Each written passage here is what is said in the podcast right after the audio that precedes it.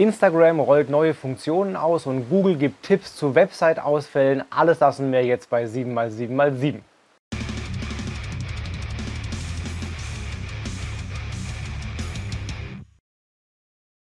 Hi, willkommen zu 7x7x7, den Online-Marketing News Fuerteventura Edition. Mein Name ist Felix Beilharz und du bekommst jetzt wie jede Woche in circa sieben Minuten die wichtigsten sieben News aus den letzten sieben Tagen aus dem Online-Marketing.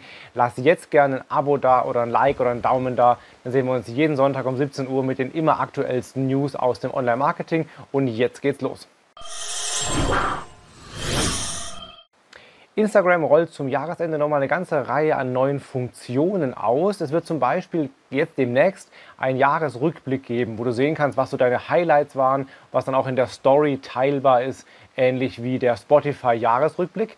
Nächste Funktion, die neu kommt jetzt, ist, du kannst ziemlich geiles Ding eigentlich, in den Kommentaren mit Videos antworten. Ähnlich wie auch bei TikTok bereits. Also kannst du auf einen Kommentar unter deinen Posts mit einem Reel, also einem Video antworten und dann daraus eben auch neuen Content produzieren, was die Möglichkeiten für Content Creation deutlich erweitert. Die dritte News ist, du kannst ab jetzt oder ab bald äh, ein Instagram-Profil auch in eine Webseite einbinden und dann darüber zum Beispiel auf der Homepage auch mehr Follower gewinnen. Twitter führt automatische Captions ein. Das haben sie jetzt angekündigt.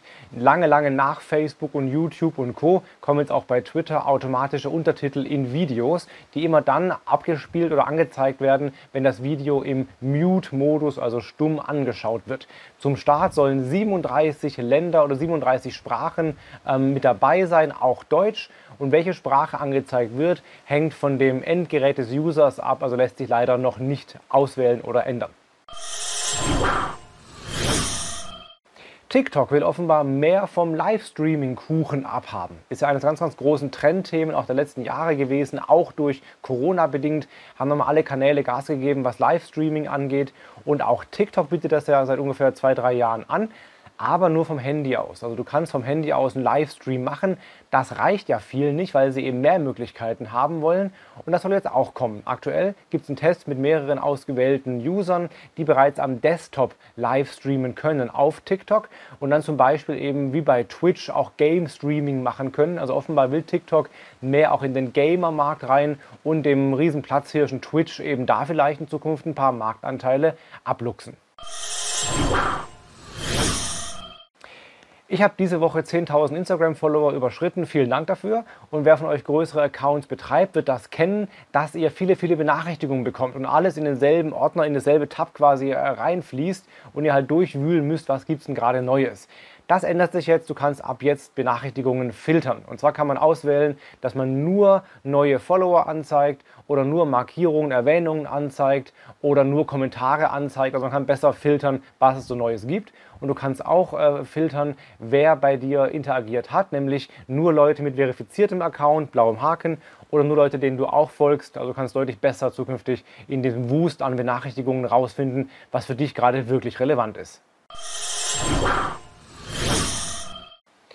Du hast vielleicht eine Webseite, die aber, naja, vielleicht nur ein paar Artikel hat oder recht klein ist. Und die Frage ist oft, reicht das aus? Kann man mit so einer kleinen Webseite auch wirklich Autorität erzeugen? du kennst vielleicht das EAT, das EAT-Konzept, äh, das Google ja einsetzt. Expertise, Authoritativeness und Trust. Und da gab es jetzt die Frage, können auch kleine Webseiten genügend Autorität erzeugen? Und da ist die Aussage eher nein. Also eine Webseite, die gerade mal, hat er gesagt, John Müller von Google, 30 äh, Artikel hat, die wird nicht äh, die große Autorität in der Branche wahrscheinlich sein. Also die wird es schwer haben, in so medizinischen oder in finanziellen Themen eine Rolle zu spielen. Aber es gibt genügend andere Themen und Nischen, wo EAT oder generell Authority keine allzu große Rolle spielen, also wo auch kleinere Webseiten oder sogar Single-Pager sehr, sehr gut ranken können. Also John Müller hat gesagt, gerade sowas wie äh, im Verkauf zum Beispiel, reine Firmenseiten, die müssen jetzt keine riesengroße Artikelsammlung haben.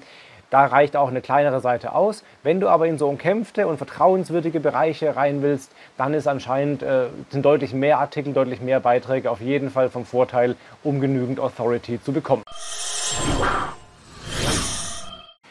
Wenn deine Webseite mal ausfällt, ja, was passiert dann?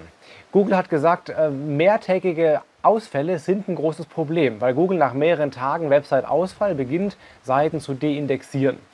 Und da sogar mit den Seiten anfängt, die die meiste Sichtbarkeit haben, also mit deinen wichtigsten URLs eigentlich anfängt, was ein Riesenproblem ist. Deswegen auf jeden Fall der Rat, vermeide mehrtägige Website-Ausfälle.